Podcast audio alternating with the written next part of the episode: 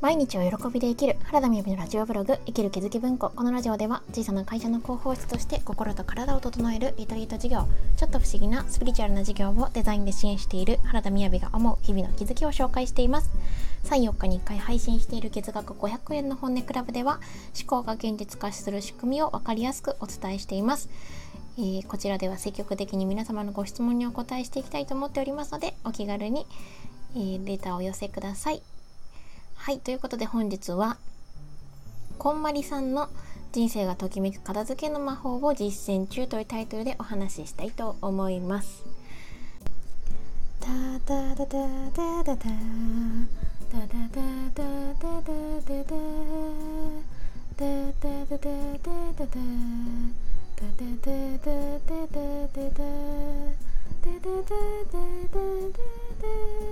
ということでなんだ突然って感じなんですけれど近況報告のもういい近況報告で言うとですねなんかさっきちょっと YouTube 見てたんですけどで全然話関係あでもちょっとあったのかな？きっかけが全くそのトピックと関係ないんですけれど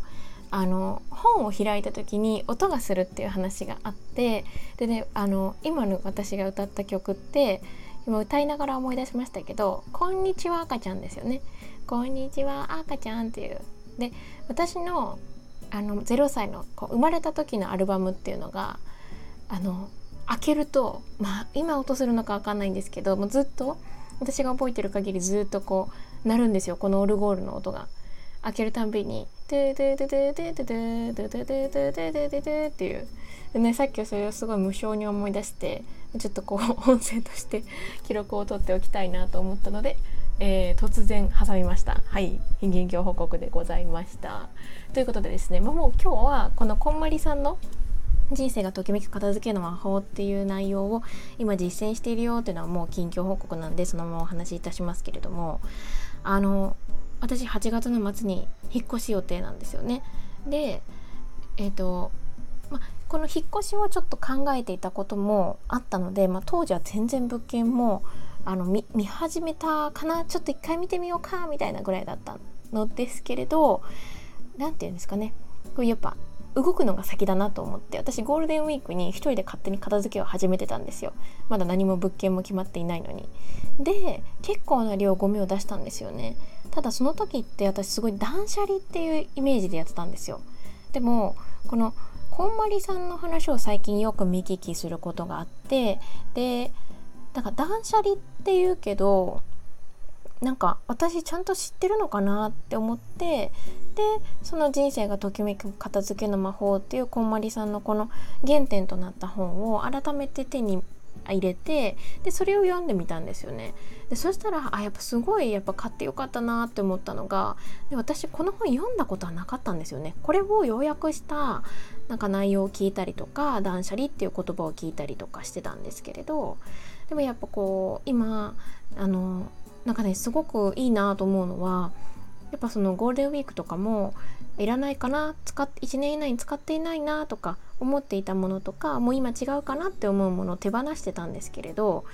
うん今感じていることで言うとおよそ3つあってで1つはまずは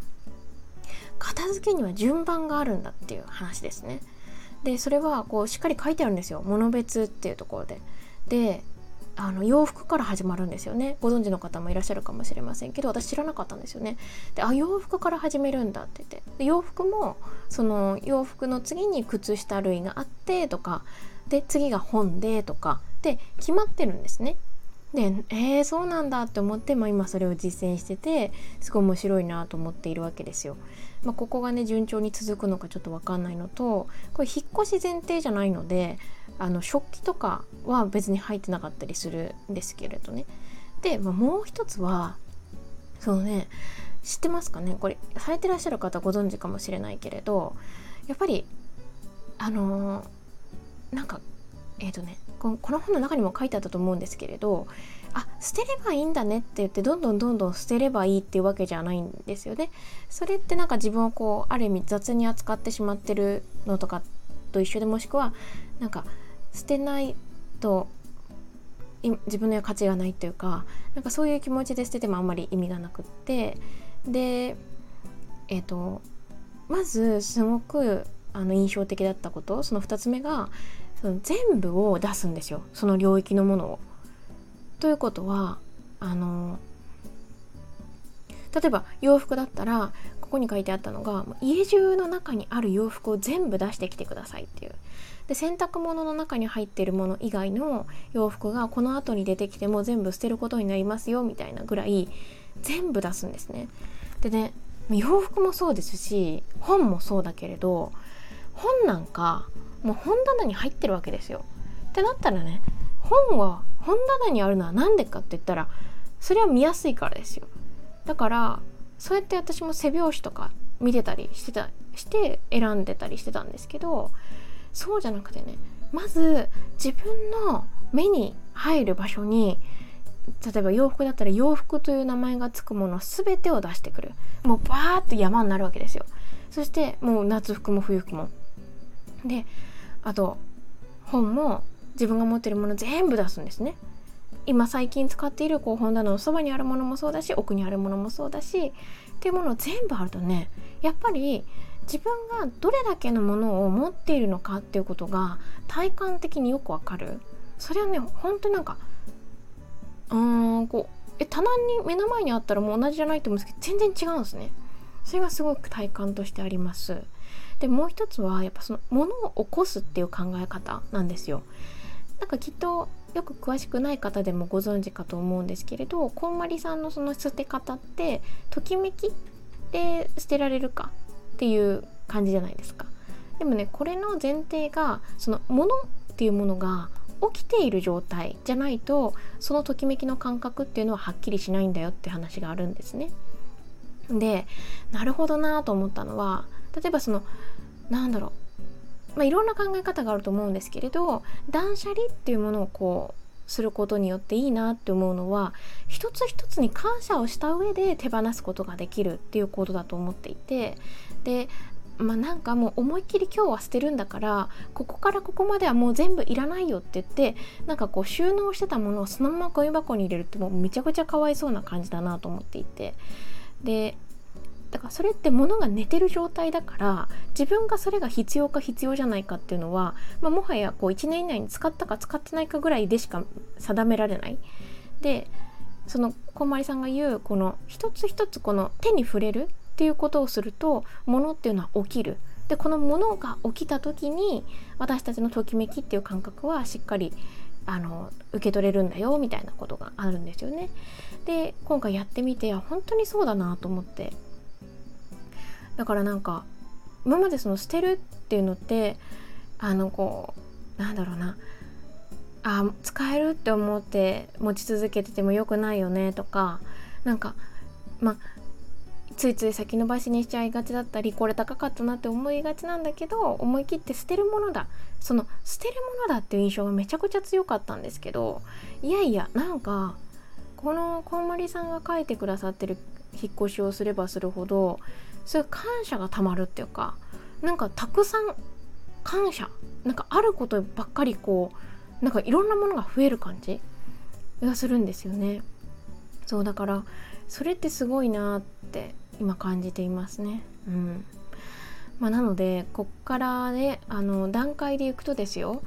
えー、と本の中ではですね衣類洋服ですね。衣類、まあ、格好いるあの靴下とかもあるんですけれどそして本。次が本ですね。でこの次が書類。そして小物類。そして小銭。そして小物類。あれこれ。ですね。あと思い出品。と写真。っていう感じで、まあ、続くんですよ。この順番っていうのが。でこれに、まあ、あとは引っ越しなのでキッチンとかもあるんですけどそうちょっとねここからこれを実践してやってみようかなと思っておりますね。まあ何より引っ越しの日に全部がこうざだし、えーと、段ボールの中に入ってるのが前提ですけれどね。うんうん、あとねなんかもしあの近しくこう引っ越しをされる方がいたらちょっと私はこうしましたって話なんですけどその食器に食器を新聞紙で丸めたりするじゃないですか。で今回私すごくあの神奈川県の温かい引っ越し業者さんお願いすることができてだからいわゆるアークさんとかアートさんみたいなとこじゃないんですよね。でああいうとこだったら多分緩衝材とかももしかしたら来るのかもしれないですけどここはねあの段ボールだけだったんですよね。で結構困ったことに新聞紙がないんですよね。であのコンビニでももらえるみたいなこととか書いてあったりしたんですけどでもねなかなかもらえることができなくってどうしようかなと思っていたら結局緩衝材ってそのプチプチが全然あの900円ぐらいで Amazon にあるんですね。っていうのを注文しましたのでもうそれであの明日から詰めていこうと思っています。ということでですねそうなんかこの引っ越しを機会に物との関係性とかもこのこんまりさんのね魔法を使って引っ越すことができたらいいなと思っております。ということで今日も聞いていただいてありがとうございます。それではバイバーイ。